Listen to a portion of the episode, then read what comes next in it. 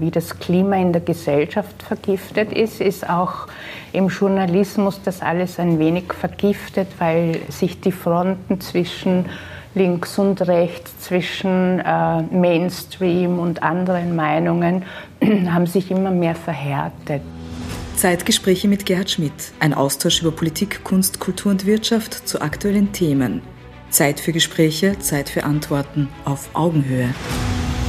Meine sehr geehrten Damen und Herren, herzlich willkommen zur Ausgabe der Zeitgespräche hier wieder aus der Wiener Urania, dem Flaggschiff, wie ich immer sage, der österreichischen Volksbildung.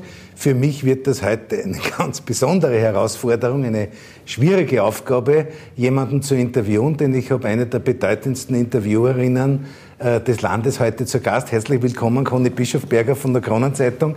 Vielen Dank, dass Sie die Zeit äh, gefunden haben, heute hier in die Wiener Orania zu kommen. Frau Bischofberger, wie geht es Ihnen jetzt nach dieser Corona-Situation? Sie waren ja auch eine eine der Betroffenen? Ja, mir geht es eigentlich sehr gut. Ich habe mich am 4. November angesteckt, hatte einen sehr milden Verlauf, dachte aber nicht, dass ein milder Verlauf, Verlauf auch so dramatisch sein könnte. Also ich habe insgesamt acht Wochen lang gar nicht arbeiten können. Ich bin nur zu Hause gelegen. Ähm, die erste, äh, der erste Versuch, dann wieder auf die Beine zu kommen, ist fehlgeschlagen, weil ich bin vor der Treppe gestanden und beim Runtergehen äh, hatte ich das Gefühl, ich schaffe es nicht. Also ich schaffe es nicht, die Treppe runterzugehen. Ich war irrsinnig erschöpft und müde kein Geschmack, kein Geruch. Das hat sich alles gegeben. Ich habe Gott sei Dank überhaupt keine Langzeitfolgen. Ja, das ist, das ist sehr, sehr positiv. Sie haben ja ein Tagebuch äh, äh, geschrieben und äh, ich durfte es lesen. Äh, es ist schon beeindruckend, weil ich glaube, es ist schon eine, psychisch auch eine große Herausforderung. Ich glaube, es ist psychisch eine größere Herausforderung als körperlich, weil sich die Menschen rundherum plötzlich verändern. Ich habe immer gesagt, einige Bekannte von mir haben sich komplett ins Gegenteil verkehrt und sind irgendwie fast verrückt geworden. Nachbarn sind im Stiegenhaus vor mir zurückgewichen, als sei ich eine Aussätzige. Und äh, man spürt wirklich, dass diese Krankheit uns alle überfordert hat. Und bei Ihnen war es ja auch insofern besonders äh, vom Zeitpunkt her dramatisch, weil die Ansteckung ist ja zu dem Zeitpunkt passiert, wo dieses grauenhafte Attentat in der in der Wiener Innenstadt stattgefunden Es war genau diese Nacht, diese Terrornacht. Ich war in einer Champagnerbar, wollte dort mit einer Kollegin auf meinen neuen Roman ein, zwei Gläser Champagner trinken. Äh, dann sind die Schüsse gefallen. Wir waren dort gefangen auf kleinstem Raum und wir haben uns dort beide angesteckt in dieser Nacht. Also es sind zwei traumatische Ereignisse, wenn man so will, dann zusammengekommen aber ich habe es verkraftet. Aber der Name Bischofberger ist ja im Zusammenhang mit Corona sehr präsent. Ihr Bruder ist ja einer der weltweit führenden äh, Molekularbiologen und ist ja da im Feld der Forschung sehr, sehr aktiv. Genau, ich glaube, es gibt kaum einen Menschen auf der Welt, der so beseelt ist von der Erforschung von Viren. Er hat mir schon so viel über alle möglichen Viren erzählt und er hat auch immer gewarnt vor Pandemien. Er hat gesagt, äh, es ist nicht die Frage, ob Pandemien kommen, es ist nur die Frage, wann sie kommen. Und die Welt, das hat ja auch Bill Gates gesagt, wird darauf leider nicht vorbereitet sein. Also das Gute vielleicht an Corona ist, dass bei der nächsten Pandemie äh, wir schon sehr viel gelernt haben. Äh, und wenn Sie mit ihm telefonieren oder reden, äh, was meint er denn zur, zur Hoffnung auf ein gutes Medikament? Äh, er sagt, dass äh, die Impfungen wahrscheinlicher sind in der Behandlung äh, des Virus und ähm, dass irgendwann das Virus auch dann die Wirkung verliert, also wenn die Leute geimpft sind. Ich glaube, ein Medikament zu entwickeln dauert Jahrzehnte und kostet wahnsinnig viel und wenn es die Impfung gibt, ist es ja. eigentlich gar nicht ja. nötig. Und da hoffen wir jetzt, möglichst viele Menschen möglichst rasch zu impfen, genau. zu motivieren und zum Impfen zu bringen. Ja. Frau Bischofberger, Sie, äh, Sie haben ja in dieser Corona-Krise jetzt nicht nur die Situation als Betroffene durchlebt, sondern auch als Spitzenjournalistin. Was hat sie denn sozusagen gerade im Bereich des Journalismus in dieser Zeit getan? Hat es da Veränderungen gegeben? Hat man da rasch improvisieren können, müssen? Äh, Corona hat die Arbeit von uns allen, von allen Journalisten und von allen Medienhäusern zu 100 Prozent geprägt. Also es war von einem Tag auf den anderen kein anderes Thema mehr da. Und es war natürlich auch die Frage, wie geht man um damit, ähm, dass es eine offizielle Meinung gibt und dass es aber auch Menschen gibt, die sich nicht impfen lassen wollen, die nicht daran glauben, dass der Virus so gefährlich ist, die immer wieder argumentieren, ja, Grippe fordert ja auch Tote, also wo ist der Unterschied? Und ähm, es wurde ja dieser Ausdruck äh, geprägt von den Covidioten, den ich nie verwenden würde und nie schreiben würde, weil es einfach respektlos ist, äh, Meinungen nicht anzuerkennen. Und äh, ich denke, man muss mit all diesen Menschen, egal wie sie zu dieser Krankheit stehen, wie viel Angst sie haben, äh, auch mit denen, die die Krankheit gar nicht anerkennen, äh, umgehen und, äh, und nicht sie Covidioten nennen. Das äh, wird nicht funktionieren und je mehr da eine Mehrheitsmeinung allen aufgestülpt wird, mhm. desto mehr äh, wird die Polarisierung zunehmen und wir haben ja schon mhm. den Fall, dass das Land äh, gespalten ist, nicht nur was äh, Covid betrifft, auch politisch geht das immer mehr auseinander. Es ist wirklich eine giftige Stimmung ähm, wie ich sie eigentlich noch mhm. nie erlebt habe. Und ich bin jetzt schon sehr, sehr lang im Journalismus. Aber die Zeitungen könnten ja so eine Art Brückenfunktion wahrnehmen zwischen der Wissenschaft auf der einen Seite und der breiten Bevölkerung. Und da habt ihr ja sicher auch in der Aufklärungsarbeit einiges getan. Das versuchen wir. Wir haben ja Schwerpunkte gemacht, jetzt äh, eigentlich seit Ausbruch der Pandemie waren die ersten Seiten immer äh, Corona-Berichterstattung und wie ich glaube, haben wir das sehr, sehr breit gemacht, so wie es die Krone auch mhm. ihrem Publikum mhm. äh, schuldig ist, weil wenn 2,5 Millionen am Sonntag und nahezu 2 Millionen Montag bis Samstag die Zeitung lesen, ja. dann ist da von links bis rechts, von alt bis jung, von Corona-Befürworter, also Befürworter anerkennen und Corona-Gegner Themen sind da alle Menschen dabei und wir dürfen niemanden links oder rechts liegen lassen. Liebe Frau Bischofberger, Sie haben nicht bei der Krone begonnen. Ich habe mir Ihre Biografie angeschaut, die wirklich sehr, sehr beeindruckend ist. Sie sind in Vorarlberg äh, geboren, äh, wusste ich äh, nicht, äh, äh, haben dann in Innsbruck maturiert, dann äh, studiert, in Bregenz bei der Vorarlberger Tageszeitung begonnen. Dann haben Sie so einen kleinen Ausflug nach St. Gallen äh, glaube ich, gemacht, was ja geografisch nicht so weit entfernt ist, sind dann 1985 äh, nach Wien äh, in Richtung Kurier, äh, äh, beruflich in Richtung Kurier äh, übersiedelt, haben dann ihr erstes Interview von Mat 88 gehabt unter dem Titel Zur Sache. Und in dieser Zeit waren sie auch freie Mitarbeiterin bei der Weltwoche Zürich, beim, beim Bass der Gesellschaftskolumnistin bei Wiener Magazinen und so weiter. Und 91 hat dann sozusagen das erste Mal der Weg in die Kronenzeitung begonnen als äh, Star-Interviewerin, wie man das heute so schön äh, sagt. Und äh, sie haben dann weiter eine ganze Reihe von, von äh, Chefredaktionen, äh, Radio, Talkshow, Resitaritz Live habe ich da stehen, haben dann ein bisschen geliebäugelt mit, dem, äh, mit der Zeitung Österreich, ja, wenn ich das richtig habe, aber es ist, glaube ich, gar nicht so weit gekommen, denn dann ist der Weg wieder zurück zum Kurier gekommen und im Oktober 2011 und seit Oktober 2011 sind Sie bei der, bei der Kronenzeitung und heute eine der engsten Beraterinnen und Mitarbeiter Erinnern des Herausgebers Christoph Dichand. Äh, Sie haben, und das ist beeindruckend, Sie haben, da hat jemand für Sie nachgerechnet, in drei Jahrzehnten als Interviewerin. Fast vier Jahrzehnte. Ja, oder vier Jahrzehnten haben Sie mehr als 1000 Interviews in Österreich und deutschen und Schweizer Medien gemacht. Daher ist es natürlich auch für mich sozusagen heute eine, eine große Herausforderung, Sie äh, zu, zu interviewen. Äh, und ich muss halt schauen, dass meine Fragen nicht so lang äh, wären, weil äh, es hat zum Beispiel Sir Peter Ustinov hat einmal gesagt, die beste Frage nützt nichts. Ja?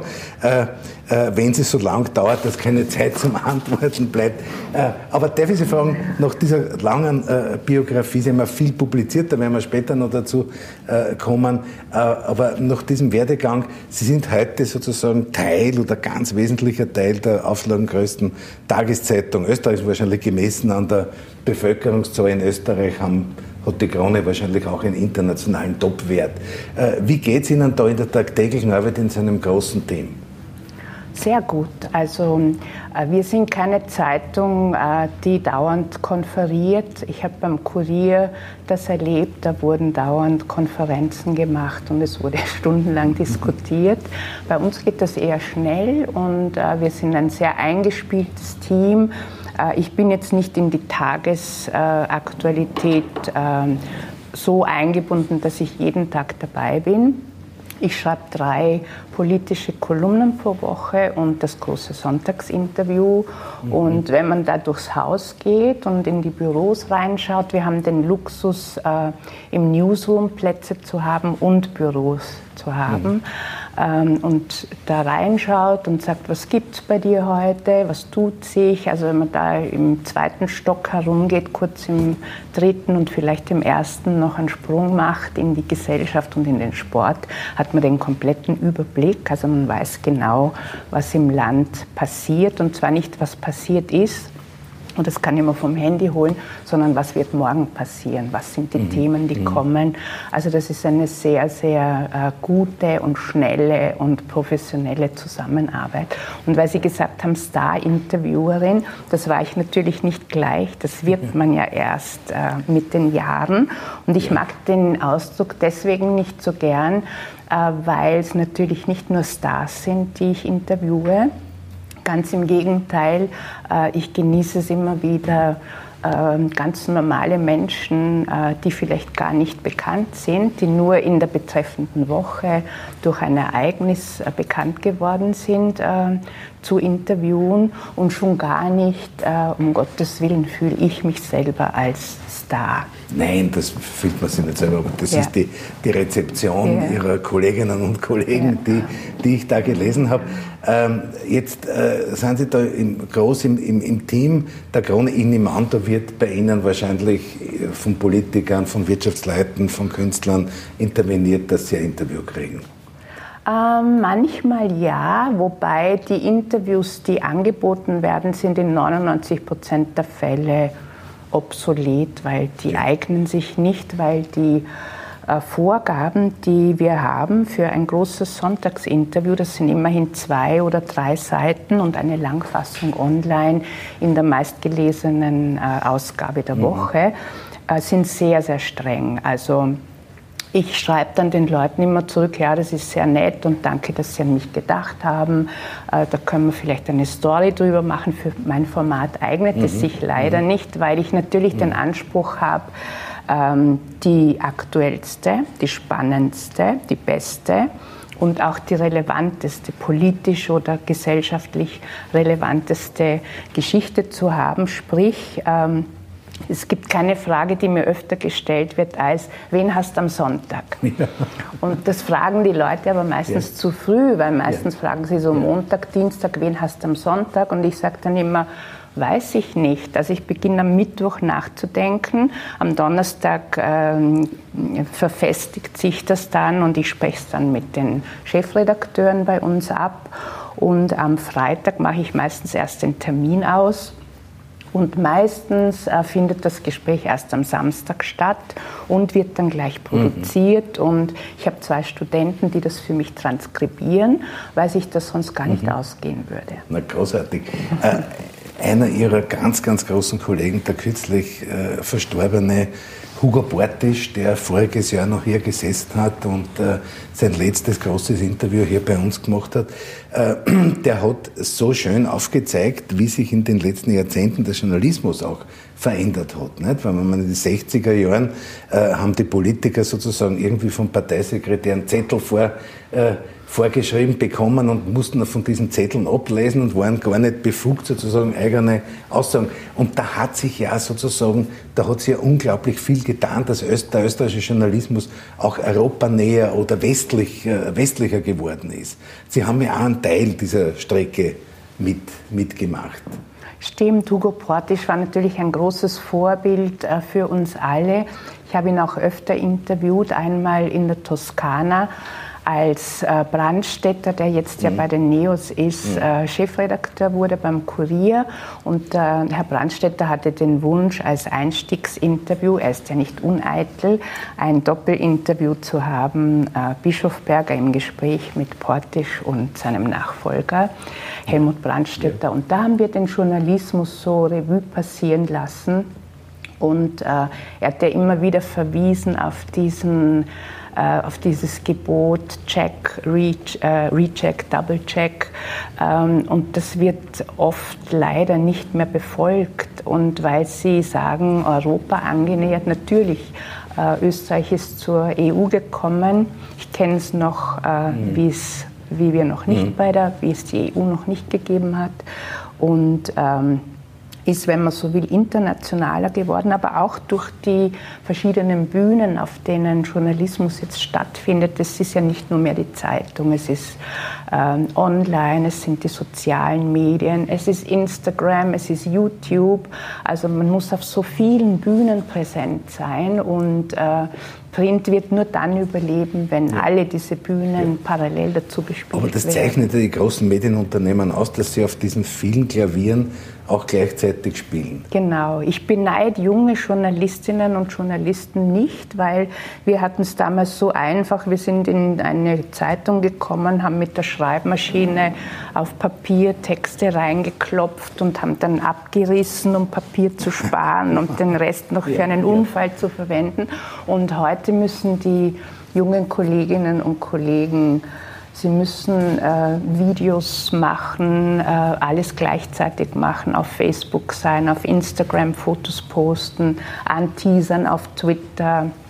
Online-Fassungen äh, machen und Print. Also das ist eine ungeheure Aufgabe. Ja, aber Sie haben Hugo Portisch angesprochen. Hugo Portisch hat im Journalismus ganz mit, mit vielen anderen natürlich äh, große Akzente gesetzt. In der, in der Politik äh, äh, war es vielleicht in den 80er Jahren auch notwendig, dass es einen Helmut Zil gegeben hat, der, der auch sozusagen die, die Türen geöffnet hat. Helmut Zilk war auch ein Brückenbauer und äh, einer, den ich sehr, sehr gemocht habe. Ich habe ja äh, kurz vor seinem Tod äh, noch die Biografie geschrieben mit ihm gemeinsam und ähm, er war ja Unterrichtsminister, er war Wiener Bürgermeister, er war dann Krone-Ombudsmann und er war einer, der immer auch parteiübergreifend äh, die Leute zusammengebracht hat und gesagt hat, red mal, weil was können Menschen tun? Sie können immer nur reden. Ja. Heute wird viel zu viel geschrieben und alles geht über WhatsApp und über Mail und da gibt es so viele Missverständnisse, wie die letzten Wochen und Monate gezeigt, gezeigt haben. Ja, Sie haben ja auch vor kurzem ein, ein spannendes Interview mit dem ehemaligen Justizminister und Vizekanzler gemacht.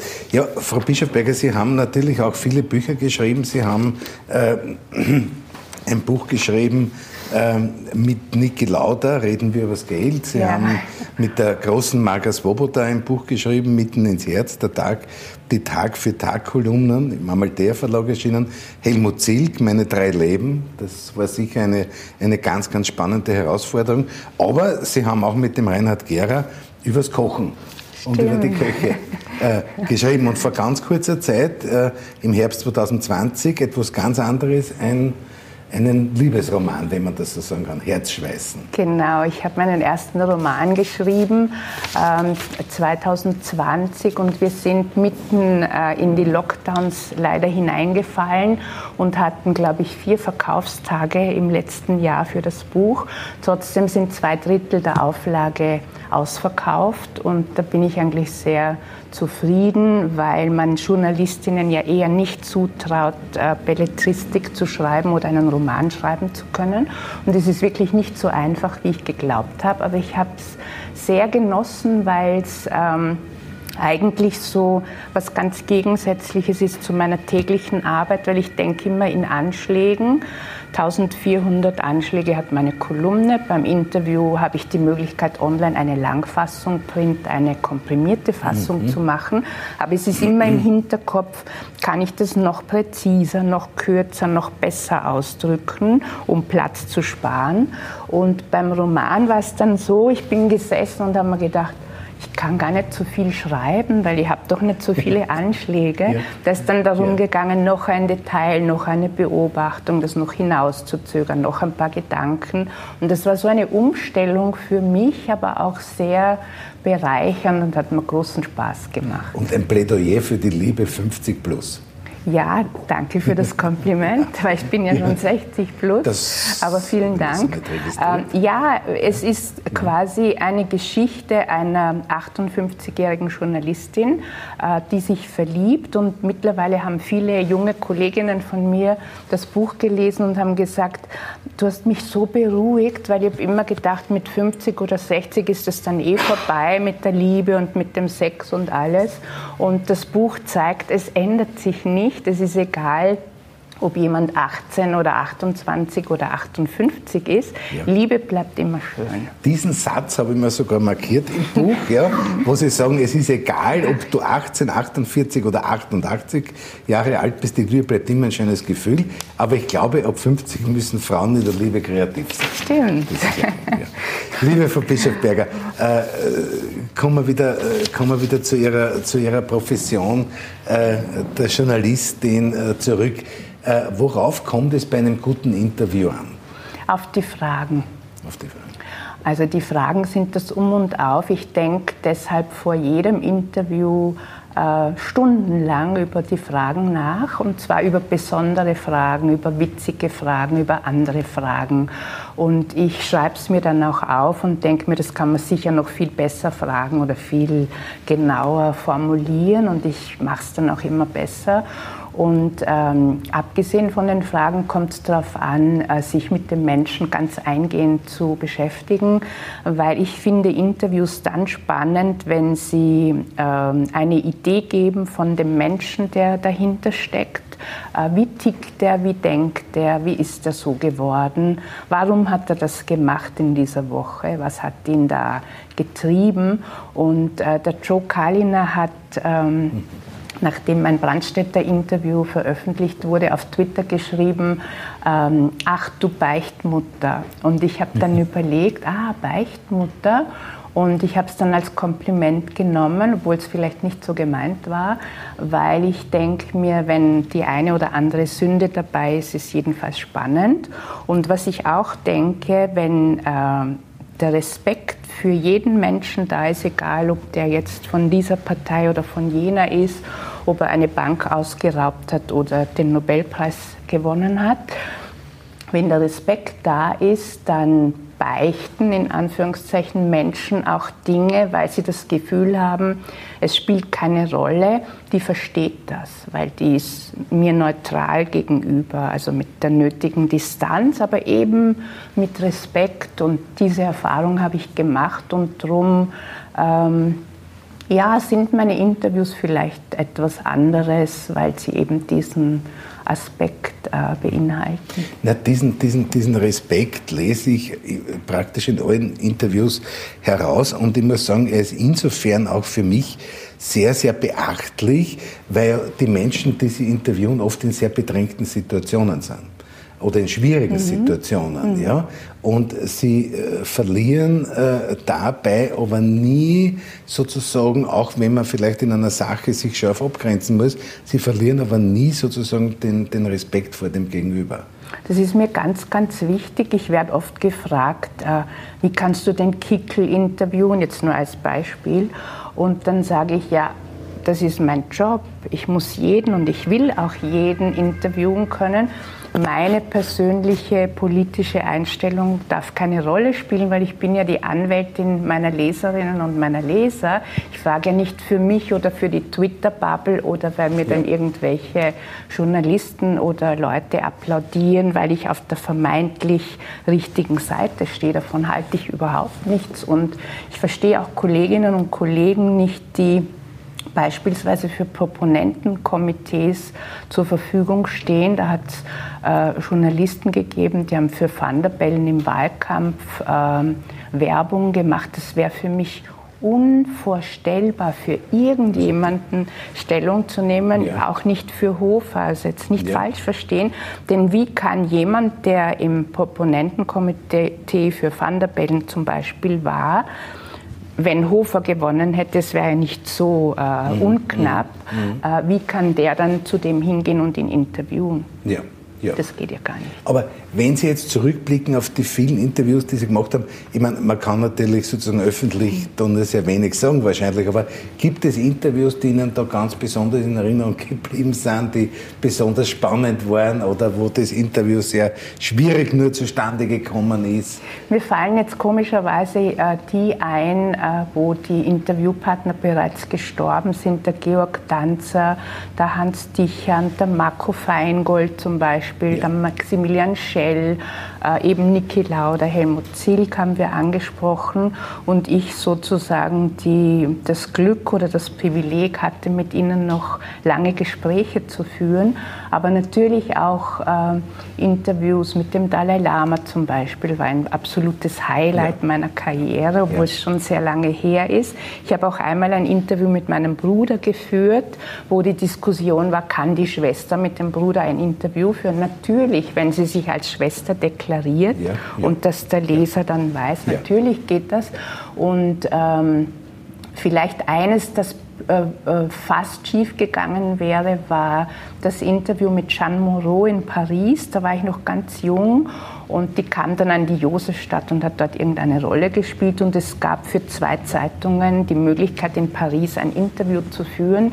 Ich wurde für den Kurier damals ausgewählt und bin nach Paris geflogen. Und ich war so unbedarft und so naiv. Ich habe mir nicht einmal überlegt, dass sie Französisch sprechen wird. Ja. Und ich kann natürlich kein Interview in Französisch führen. Und ich war dann vollkommen überrascht und sie war verärgert und hat sich geweigert, ins Englische zu wechseln. Und die Rettung war dann mein französischer Fotograf und ich habe ihn dann im Nachhinein gefragt, was hat sie da gesagt, was hat sie da gesagt. Ich hatte nichts mehr wörtlich und es war ein Desaster.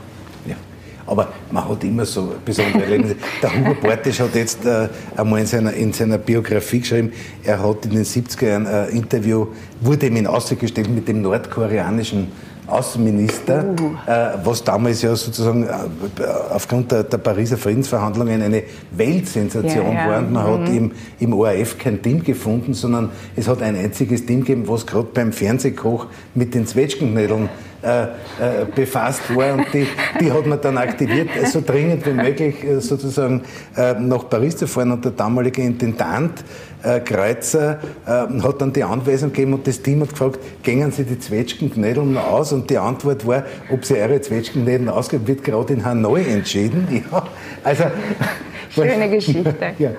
Sehr schöne Geschichte. So, so, Anekdoten. Ich liebe solche Geschichten. Sie haben äh, kurz angesprochen, äh, das Verhältnis zur, zur Politik. Das wird wahrscheinlich auch manchmal sehr stressig sein. Ja, wobei ähm, ich glaube, es kommt auf die Haltung drauf an und je äh, distanzierter, also je distanzierter man sich verhält zu allen Parteien und auch zu allen Politikern, auch wenn sie manchmal anrufen und vielleicht sogar per Du sein wollen. Ich war noch nie mit einem Politiker per Du, außer eben mit dem Helmut Zilk, äh, desto leichter ist es. Ja, ähm, ja ich habe da eigentlich kein Problem, weil ich sehr darauf achte, mich da ganz herauszuhalten. Aber Sie haben irgendwann einmal, werden Sie zitiert, dass Sie äh, einmal gesagt haben, meine Nerven möchte ich haben. ja. Das ist eher nicht auf die Politiker bezogen, okay. sondern, sondern auf ja. das Arbeitspensum, ja. das ich habe. Und, äh, aber es ist authentisch. Ja, es ist authentisch, aber es war eher in der Zeit, in der meine Söhne noch klein waren. Die sind mhm. jetzt 25 und 29. Da geht es schon viel, viel besser. Und dann sind Sie einmal gefragt worden nach den vier Schwerpunkten Ihres Lebens. Und haben gesagt, Kinder, Katzen, Küche, Krone. Stimmt. Stimmt das? Ja, das stimmt. Also damals waren es Kinder an ja. erster Stelle, ja. weil die Kinder klein ja. waren. Heute brauchen meine Kinder mich natürlich nicht mehr in dem Ausmaß. Also jetzt wäre es vielleicht ein bisschen umgekehrt, aber die vier Worte stimmen immer Die noch. vier Worte stimmen. Wir kommen schon äh, irgendwo so in die, in die Zielgerade. Ich möchte Sie noch einmal fragen, Sie, Sie stehen ja für eine, einen Journalismus, der ja auch transportiert Weltoffenheit, der transportiert Humanismus. Ja? Äh, wie sehen Sie denn die aktuelle äh, Situation im Journalismus in Österreich?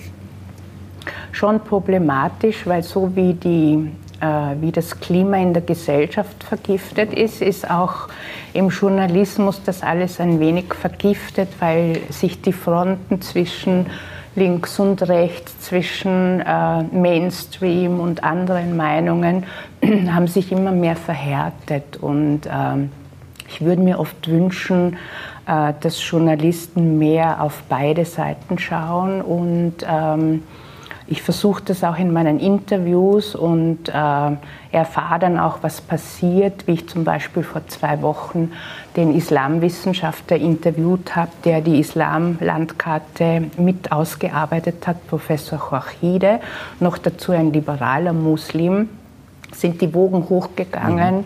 und sofort kommt der Vorwurf, ich hätte die Susanne Raab unterstützt mit der Islamkarte. Dabei habe ich nur einen der Professoren, die mitgearbeitet haben, gefragt, wie ist das? Wie ist das zustande gekommen? Ist das eine gute Idee, muslimische Einrichtungen so sichtbar zu machen? Äh, setzt man sich da nicht dem Vorwurf aus, politischen Islam und den Islam als Religion in einen Topf zu werfen? Und er hat das ernsthaft mit mir diskutiert und auf Twitter hat dann jemand geschrieben, ähm, als dann diese Warntafeln bei manchen muslimischen mhm. Einrichtungen mhm. angebracht wurden von Rechts, Rechtsextremen. Ähm, so, C. Bischofberger, jetzt hast du dein Ziel erreicht und äh, Hashtag Stürmer. Und dann habe ich mir gedacht, was ist los in diesem Land, äh, wenn man ein Interview macht und dann wird man mit dem Nationalsozialismus in einen Topf geworfen. Und ich habe mich dann sehr zusammenreißen und beruhigen müssen selber, habe auch ein paar Freunde angerufen, die haben alle gesagt, bitte beruhig dich, zuerst mach gar nichts.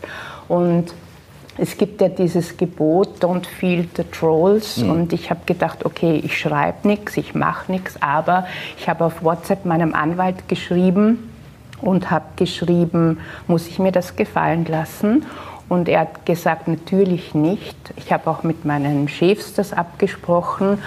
Ähm, und er hat jetzt gerichtliche äh, Vorerhebungen eingeleitet. Also es wird die Identität dieses äh, Postings, also wer dahinter steckt, ausgeforscht werden. Mhm. Und jene auch, die es geliked mhm. haben und mhm. weiterverbreitet haben, meinen Namen mit dem Stürmer in einem Tweet werden sich verantworten müssen. Aber wer Ihr Interview äh, gelesen hat mit Marco Feingold, der vor, vor einigen Jahren hochbetagt verstorben ist, äh, der wird sozusagen ganz klar gesehen haben, dass da jede, jede Nuance eines Vorwurfs äh, völlig daneben greift. Wissen Sie, was das Schlimme ist? Die meisten, die mich äh, kritisieren und auch die die Krone kritisieren, ähm, lesen meine Interviews nicht, zumindest nicht bis zum Schluss. Das, und ja. ich glaube, sie lesen auch die Krone nicht, sie wollen ja. nur sich aufregen. Das ist, das auch das ein, ist ein bisschen unfair, ja. finde ich.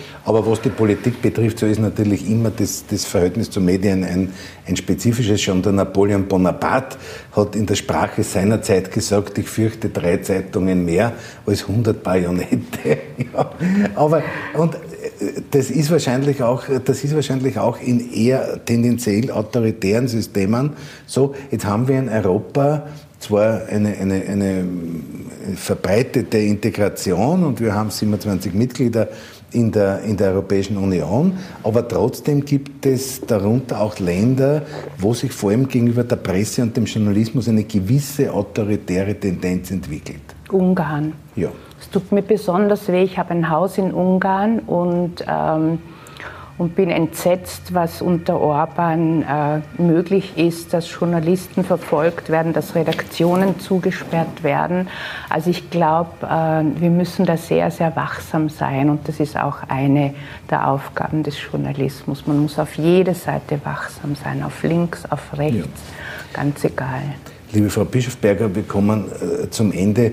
Äh, wir haben ja da in, in den Zeitgesprächen auch einen, ein starkes politisches Publikum ja, und, äh, und auch äh, politische Aktivisten, die zuschauen. Gibt es aus der Sicht des Journalismus einen Wunsch, den man an die Politik transportieren möchte?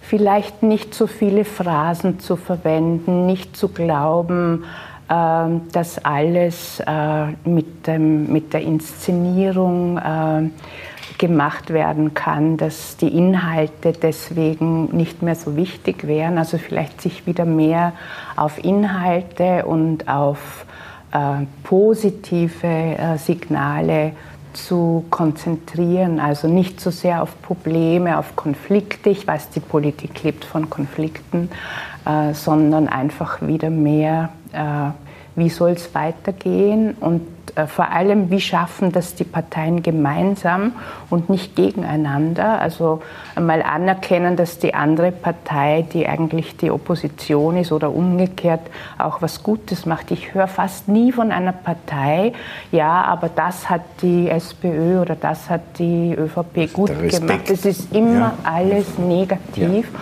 und ich glaube, den ja. Leuten geht das furchtbar auf die Nerven. Die das sind angewidert von dieser. Ja, genau. Vielen herzlichen Dank. Ich glaube, wir haben mit unserem heutigen Gespräch mhm. zumindest einmal eins geschafft, nämlich wir haben die, die große Agatha Christie widerlegt, ja, die nämlich gesagt hat, ich habe Journalisten nie gemocht, ich habe sie alle in meinen Büchern sterben lassen. ich glaube, heute ist uns das Gegenteil oder die Antithese dazu gelungen. Liebe Frau Bischofberger, ich wünsche Ihnen von ganzem Herzen weiterhin viel Erfolg in Ihrer journalistischen, publizistischen Tätigkeit. Vielen Dank. Und äh, äh, Sie sind da wirklich sozusagen eine, eine aufrechte Säule des, des unabhängigen Journalismus in diesem Land. Alles, alles Gute und viel Erfolg und herzlichen Dank Dank, dass Sie sich die Zeit genommen haben, heute zu mir zu kommen. Vielen Dank, hat großen Spaß gemacht. Danke. Dankeschön.